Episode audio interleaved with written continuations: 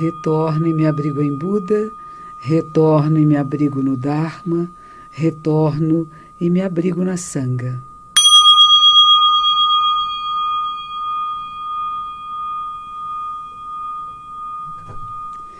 Os três refúgios, as três joias, os três abrigos, onde nós podemos nos refugiar, nos proteger, nos abrigar. Buda, o ser iluminado, aquele, aquela que acorda, que desperta. Dharma, a lei verdadeira. E Sangha, a comunidade, aqueles que praticam o Dharma de Buda. E você que está me ouvindo faz parte agora desta sanga. Você que está nos seguindo pelo Facebook também é parte da sanga, porque facilita que nós possamos praticar melhor, pensar melhor, inclusive explicar melhor os ensinamentos de Buda. Hoje é dia 8 de abril, é o dia de nascimento de Siddhartha Gautama, que mais tarde vai se tornar Shakyamuni Buda. Segundo os pesquisadores japoneses, eles fizeram esses, esses, O Japão é um país muito rico, países ricos investem muito em pesquisa, e dentro da Ásia é o país que mais investe em pesquisas budistas. E eles chegaram à conclusão, não só na Universidade de Komazawa, que é a universidade da ordem Sotoshu, a que eu pertenço, que seria comparada aqui com a PUC, vamos dizer, da Igreja Católica, eles chegaram à conclusão que, vendo todas as datas e as questões todas relativas ao nascimento de Buda, que seria o que hoje é 8 de abril, que é o dia de hoje. E diz a história que a mãe dele estava se dirigindo para um, a casa da sua mãe para ter o bebê e quando ela parou num jardim, e foi nesse jardim que ela teve o bebezinho. Ela pôs as mãos, segurou um tronco de uma árvore, assim como as nossas mulheres indígenas têm o parto de cócoras, ela também fez assim, com as duas mãos segurou no galho de uma árvore, abaixou-se, fizeram uma caminha de folhas embaixo e o bebê nasceu. Dizem que quando ele nasceu, todas as flores desabrocharam e do céu caiu uma chuva doce, doce, doce, como um néctar celestial abençoando. E os discípulos dele mais tarde vão escrever que ele, não só ao nascer, levantou-se e caminhou sete passos para o norte, sete para o sul, sete para o leste, sete para o oeste. Ficou bem no centro, levantou a mãozinha direita para cima, esquerda para baixo e disse: Entre o céu e a terra, sou o único a ser venerado. Então, assim começa a história de Shakyamuni Buda. A mãe dele queria muito ter um filho, não tinha, e teve um sonho que um elefante branco tocava embaixo da axila. E isso era muito simbólico naquela época, porque cada pessoa nasceria de uma parte do corpo da mãe. E eles eram de uma casta chamada Kshatriyas, que eram os nobres, os guerreiros, os políticos, e era dali que sairiam as crianças. E ela sonhou que o elefante branco a tocava embaixo da axila e disseram vai ter um bebê, e realmente ela teve esse bebê. A mãe de Buda morreu uma semana depois do seu nascimento. E ele foi criado pela sua tia, irmã da mãe, e que amamentou ele também. Ela tinha outros filhos com o próprio rei, com o pai dele, e essa mãe adotiva dele, que era a tia Maha Prajapati, vai ser a primeira monja histórica. Então, junto com o nascimento de Buda, a gente tem o nascimento do budismo e da monja histórica. Claro, ele não era Buda quando nasceu, ele era uma criança comum que vai se desenvolver, muito esperto, muito inteligente, e mais tarde ele vai fazer zazen, que é o que eu ensino, e durante uma semana de zazen, sete dias e sete noites, ele vai ter a experiência mística que faz dele ser chamado um Buda, um ser iluminado, aquele que despertou. E aí começa a história do budismo. Começou com esse menininho que nasceu e é só depois de muitos anos ele, ele casa, ele tem um filho, ele sai do castelo, ele vai ser um yogi, vai praticar yoga por muitos anos, vai fazer ascetismo por muitos anos e finalmente ele se senta em zazen. E é através da prática do zazen que ele vai superar todas as dualidades da mente e vai dizer a frase que faz dele um Buda, que é eu, a grande terra e todos os seres juntos simultaneamente nos tornamos o caminho. Isso vai ser muitos anos depois E isso vai ser noutra data, que é em dezembro. E hoje o que a gente celebra é o nascimento do menininho, que mais tarde vai se tornar um Buda. E hoje nós estávamos entrando aqui na sala para fazer a nossa, o nosso programa, quando a rádio anuncia a Monja Coen com Otávio Leal, ele abriu a porta e entrou. Otávio, boa noite. Otávio não conseguiu, não conseguiu ir para casa por causa da chuva. Não, eu, eu, é. Temos uma reunião hoje, né? É, mas eu, eu, hoje eu quis só ficar perto da senhora, não quero atrapalhar o não, sentir não, a presença da mestra. Eu queria contar isso para quem está nos ouvindo e nos assistindo, porque muitas pessoas não sabem. No sul da Ásia, eles tinham muitas dúvidas quando seria a data exata do nascimento, da iluminação e da morte de Buda. Então criaram um festival que se chama Vesak. Vesak é um festival que, no qual eles celebram tanto o nascimento como a iluminação e a morte de Buda simultaneamente. E isto foi decidido entre o sul da Ásia, que seria na lua cheia de maio, que acaba coincidindo quase que sempre com o Dia das Mães. E interessante porque quando isso aconteceu alguns anos atrás, uh, o, o mosteiro que, de Cotia, estava uh, fazendo a grande celebração do nascimento de Buda. Era domingo e era dia das mães. E naquela época o governador de São Paulo foi convidado e ele ficou muito emocionado com isso. E ele determinou que o dia de Buda seria o terceiro domingo de maio. E assim ficou embora para o Vesak é sempre na lua cheia de maio, que nem sempre é o terceiro domingo. Mas assim, em São Paulo, o terceiro domingo de maio é o dia da celebração de Buda, e a presidenta do Brasil na época também fez disso, no, no, em todo o território nacional, o terceiro domingo eh, de maio é o dia de Buda, celebrado no Brasil todo, que coincide mais ou menos com o Vesak feito no sul da Ásia. E é interessante porque maio é o mês das mães e 12 de maio, terceiro domingo de maio, é o dia das mães. E nós dizemos que a sabedoria perfeita, Prajna Paramita, é a mãe de todos os Budas. Então a gente cria um link bem interessante, que não, não tinha esse propósito na época, mas a mãe dos Budas, de onde surgem os Budas?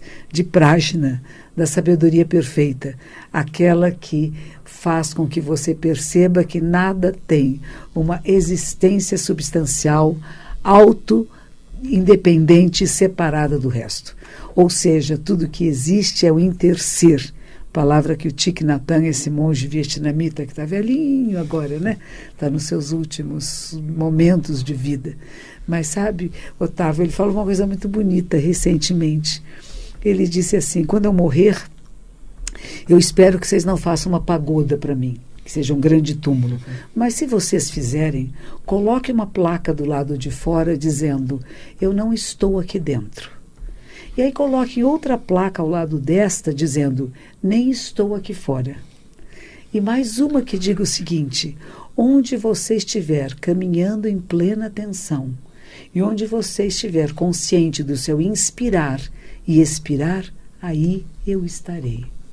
Bonito, lindo, né? É tão bonito. A senhora sabe que hoje, no esoterismo, na teosofia, na fraternidade branca, nessas pessoas que estudam ocultismo, eles falam que é uma, há uma abertura de um portal. A senhora sabia disso? Não.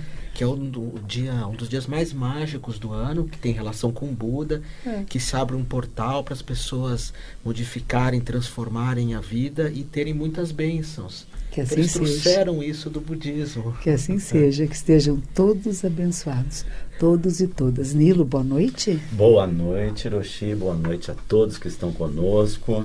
É, Para quem está com chuva na cabeça, boa noite mais ainda, porque está difícil, né? E o pior é para quem está na seca, esse é que é o problema. É, Hiroshi, João Pessoa, é, a Janete está em João Pessoa conosco, Solange está em Caieiras, aqui em São Paulo. O Ted está mandando, está nos acompanhando a partir da Suécia. Oba, Ted. É meia-noite e meia lá agora, quer dizer, Eba. já passado, né? A Mirla está em Goiás, uh, Rio de Janeiro, a Ana Lúcia está em Três Rios. Uh, Argeli está em Dayatuba, já mais perto. Edu, bem aqui pertinho de Abema. E a Cláudia manda beijo da Nova Zelândia. Oba! Não faço ideia de que hora seja lá agora.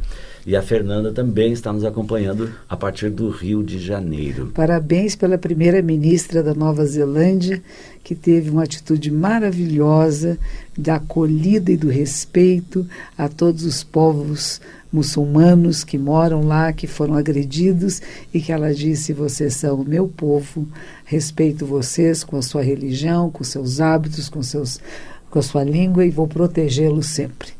E foi muito bonito porque ela se recusou a mostrar qualquer filme de violência e apenas não falou dos, dos criminosos e apenas das vítimas. É uma atitude muito, muito boa, gostei demais. E os jovens todos que se reuniram e dançaram a dança dos, dos habitantes de, da Nova Zelândia, dos indígenas de lá, que era uma dança do luto linda, forte, fazendo, cantando, batendo os pés, né? Muito bonito. Eu acho que são coisas para a gente pensar um pouquinho aqui quando acontecem uh, crimes muito feios, como é que a gente se manifesta, não como a gente se cala, não como a gente foge, mas como a gente cria jovens pensando como é que nós nos manifestamos. Nos Estados Unidos houve movimentos enormes de adolescentes que saíram para as ruas dizendo não violência nas escolas. Eu acho que cabe a gente também se levantar, esses nossos adolescentes de 13, 14, 15 anos, de 10 anos, e falar juntos, né? sair nas ruas pela não violência, pela paz, pela harmonia, pelo respeito, principalmente no lugar de estudo, né? de professores. A sua mãe professora, não é, Nilo? Uhum. Esse respeito local. E há países do mundo que as pessoas que ganham os maiores salários são os professores. Sim porque sem um professor ninguém vira nada, né? E precisa respeitar os locais de estudo. Muito bem, Meludica. Roshi, é, questão de Dharma. Jaqueline, ela faz zazen quase todos os dias. Muito bem, Jaqueline. É, ela pergunta, no Zen, reza-se para alguém quando quer-se uma bênção ou tem-se alguma dificuldade? Como o Zen budista faz nessa situação? a gente reza, é gostoso rezar, você não acha? Eu gosto muito. A gente faz orações, a gente pode fazer mantras, a gente pede bênçãos. Tem uma, um poema que eu não me lembro inteiro agora, mas que é muito bonito, diz assim: todos os Budas e Bodhisattvas, seres iluminados, né, já passaram pelas dificuldades pelas quais estou passando agora, que me abençoem, que me protejam, para que eu tenha sabedoria, clareza, discernimento correto de atravessar esses umbrais que aqui me foram colocados e acessar ao nível supremo de Prajna. Então, a nossa prece é sempre isso: aqueles que já passaram por esta caminhada que eu agora estou passando, que me protejam, me abençoem para que eu possa encontrar a resposta adequada. É interessante isso, né? Não há muita troca, sabe? Se você fizer isso, eu te dou aquilo. Isso realmente nós não fazemos muito no, no, no budismo, fazer promessas, coisas desse gênero, né? Mas de que sim, que eu observo se a minha prática é correta, por que, que isso está acontecendo comigo, será que eu mereço neste momento que isso chegue até mim? Que olha que oportunidade de crescimento, de aprendizado, de treinamento. Então, em vez de reclamar daquilo que possa chegar até nós, a gente transforma nesse olhar que vê em profundidade e pode responder de uma forma mais clara. Não é? é eu até ia perguntar, não sei se a senhora concorda, e, e me perdoe, eu não lembro a fonte, mas esses dias eu li em algum lugar que a oração nos liga ao transcendente e a meditação ao aqui e agora. Que a meditação nos liga, a, a oração nos liga a algo que, além do ego e é. distante às vezes. Não, não, e a meditação nos faz, nos traz aqui e agora. A senhora pensa assim? Não, não. Eu acho que meditar é ir além do eu menor. A meditação é o encontro com a transcendência na imanência. Nós não nos desligamos. Aliás, há muitas questões sobre isso. Recentemente eu soube que Agostinho e Platão eles diziam que existe uma coisa chamada corpo e outra chamada mente separada. E é exatamente aí que o budismo e o Zen principalmente fala não há separação. Corpo, mente e espírito são uma coisa só. E quando você se propõe a sentar-se em Zen, não é só para estar aqui agora, mas é que neste aqui agora tem toda a vida do universo. Tem o céu e a terra, tem o espírito, tem a transcendência e tem a imanência. E você está em comunicação direta com tudo, sem dividir e separar. Isso é que chama Samadhi, né? Que lindo, Samadhi, Satori, iluminação. Diga, meu. Roshi? Aí. Três bênçãos. A Rosa pede uma bênção para o filho Francisco. O Pedro tem um neto que se chama Marcos Henrique. Amanhã vai fazer 17 anos. Também gostaria de receber uma bênção sua. E a Babi eh, ouve o, o, a senhora todos os dias, aliás, a família ouve todos os dias a senhora no café da manhã via YouTube e diz que a senhora foi muito importante para a família no puerpério. Então ela pede bênção para a família que está iniciando essa nova fase. É, a Babi, o Luiz Otávio é o bebê e o Rodrigo é o marido. Então eu queria pedir a todos os Budas e Bodhisattvas, seres iluminados e benfazejos, que abençoem Francisco, Marcos Henrique, Babi, Luiz Otávio e Rodrigo. Que todos vocês tenham sabedoria perfeita, compaixão ilimitada. Que haja luz da clareza da sabedoria em suas vidas, para com através do discernimento correto poder resolver suas questões. E essas questões só são resolvidas se houver ternura, que é compaixão ilimitada. E isso é para todos vocês que estão nos seguindo agora. Que todos tenham a sabedoria perfeita e a compaixão ilimitada dos seres iluminados. Porque Buda, Bodhisattva, quer dizer isso, o ser que acorda, que desperta. É um ser humano que acorda, desperta. Nós humanos temos a capacidade, a condição de despertar. Nós, mas se não houver estímulo, isso não acontece. Então, a provocação que o nosso programa faz, que este momento zen aqui na Rádio Mundial, faz para você é que exatamente você procure estudos, práticas, elementos que estimulem as suas conexões neurais com aquilo que é a sabedoria perfeita e a compaixão ilimitada. Você não nasceu com isto e ninguém pode dar isto para você. É, mas você pode procurar fazer essa ponte, essa conexão. Nós temos a possibilidade de inúmeras conexões neurais. Agora vamos fazer escolhas. E as escolhas são do livro que eu vejo, que eu leio, do programa que eu escuto, dos programas que eu assisto na televisão, dos filmes que eu vou ver, da, das conversas que eu possa ter. Então, eu posso ter conversas e ter relacionamentos que me inspiram a esse encontro com a transcendência, com aquilo que é maior do que a, a minha mente pequena. E, ao mesmo tempo, eu percebo que é esta mente pequena que me leva lá. Então, ela é muito importante. E a sabedoria no dia a dia, Aroshi, porque a Elaine o marido perdeu o emprego. Não é que ela perdeu o marido, o marido perdeu o emprego. Ela pergunta como ter sabedoria para dar um apoio agora. É, pois é. Às vezes a pessoa, quando perde o emprego, fica muito nervoso, irritado, mal-humorado, às vezes fica achando que não tem mais solução, que não vai ter jeito. E é dizer para ele: vamos juntos nessa, estou com você, estou ao seu lado, estou, te dou todo o apoio que for necessário, não é? Não é por aí que o que, que pode fazer? Ela pode ajudá-lo a procurar esse emprego. Eu não sei qual é a capacitação do seu marido, mas veja se ele precisa aumentar a sua capacitação, por que, que ele foi mandado embora, se é uma questão do país, da estrutura do país nesse momento, ou se realmente faltou-lhe alguma coisa que ele possa ter mais, que ele possa melhorar a sua capacitação para ter um emprego melhor.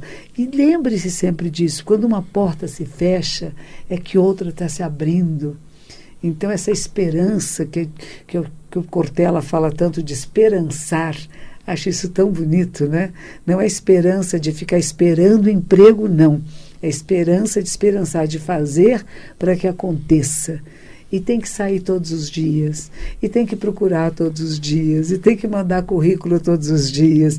E, e não é dizer que não vai dar, não, vai dar sim, que o seu lugar está te esperando. E você, como esposa, dê esse apoio a ele para saber que pode qualquer coisa. Não sei se você trabalha ou não. Se você não trabalha, você também procure um bom emprego para poder ajudar nas finanças da casa, que isso é importante. Eroshi, mudando completamente de assunto, mas é pergunta de arquivo, porque ficou uh, de não respondida da última semana. A Isabel, eh, em Portugal. Aliás, o, Luiz Fuma, o Carlos Fumaça também está nos acompanhando em Oeiras, eh, Portugal. Oeiras, estive lá, fiz então, palestra disse lá. que foi muito boa a sua palestra lá. Que bom. E a Isabel pergunta qual é a, a visão zen sobre experiências com animais. Indústria cosmética. Isabel etc. Batista, eu acho que é isso. é uma que você tem uma de Portugal que Isabel me manda e-mails. Batista. É certo, Isabel. Respondi seu e-mail. Ela me pôs um gatinho hoje olhando para uma parede fazendo zazen. Me mandou essa foto. O gatinho dela pratica meditação. Eu acho que a gente não deve fazer experiências com animais. Foi feita até recentemente porque era melhor fazer com animais do que com seres humanos, como uma vez o Nilo falou para mim. Você preferia que a gente pegasse humanos como os nazistas fizeram? Então é melhor que a gente não use nem seres humanos e nem animais, porque nossa tecnologia já se desenvolveu tanto que nós não precisamos mais fazer experiências em animais, nem em humanos. E essa é a mudança que eu acredito. Houve um tempo que isso era possível fazer através de animais. Mas se há essa escolha entre animais e seres humanos, nós ainda, humanos, defendemos a nossa espécie antes de qualquer outra espécie. Isto é da nossa natureza, como é da natureza de todas as espécies. Então, se a gente vai chegar no, no básico, é isto. Mas como nós evoluímos tanto, eu acho que já não precisa mais. Antigamente se faziam sacrifícios humanos para que o Deus Sol brilhasse, que as plantações crescessem. Hoje nós não fazemos mais sacrifícios nem humanos e nem de animais. Alguns grupos ainda fazem, mantendo uma tradição muito antiga, né? Mas dentro do budismo, principalmente, as nossas ofertas agora são de frutas, de flores, ah, de alimentos, né, de incenso, luz de vela. Mas mesmo isso, se você pensar, por que, que eu arranco a flor que está na, na mata tão linda, florescente, para pôr num vaso que eu chamo uma UTI? E eu coloco a flor na UTI, ainda coloco produtinhos ali para ela durar mais tempo. Mas é a maneira do sacrifício, da oferta que você faz pedindo as bênçãos. Isso ainda existe existem locais em que usam apenas flores de metal ou flores de papel, não usam mais velas, usam luz elétrica. Então, tudo isso, o tempo vai mudando. A, a realidade do mundo vai se transformando e nós temos que nos adaptar ao mundo como ele está agora. E agora a gente descobriu que bichinho é muito lindo e que a gente não quer machucar bichinho. Então, que bom até falei há pouco, agora, antes de entrar aqui, com uma menina muito bonita chamada Luíse, em que ela trabalha exatamente com isso, como proteger os animais para que eles não sejam apenas usados em laboratórios para pesquisa. E chegamos ao minuto final do programa, Aroshi, mas vou dar a volta, na, a última volta nessa roda gigante de assuntos. É, João pergunta se no budismo pode se celebrar casamento homoafetivo. Sim, pode. Eu queria lembrar vocês que quinta-feira temos a palestra da Monja Zenshu aqui no Pacaembu e que estamos abertos para as Zazen práticas meditativas sempre que você quiser. Procure por nós e você vai encontrar. E Otávio Leal tem uma universidade que também tem cursos maravilhosos que eu recomendo muito que você procure. E a Isabel mandou dizer lá de Portugal. É verdade, meu gato faz zazen. Isso mesmo, eu vi, eu vi a foto dele. Devo estar com vocês em Portugal esse ano. Vamos ver se vai dar certo. Que os méritos de nossa prática se estendam a todos os seres e que possamos nos tornar o caminho iluminado.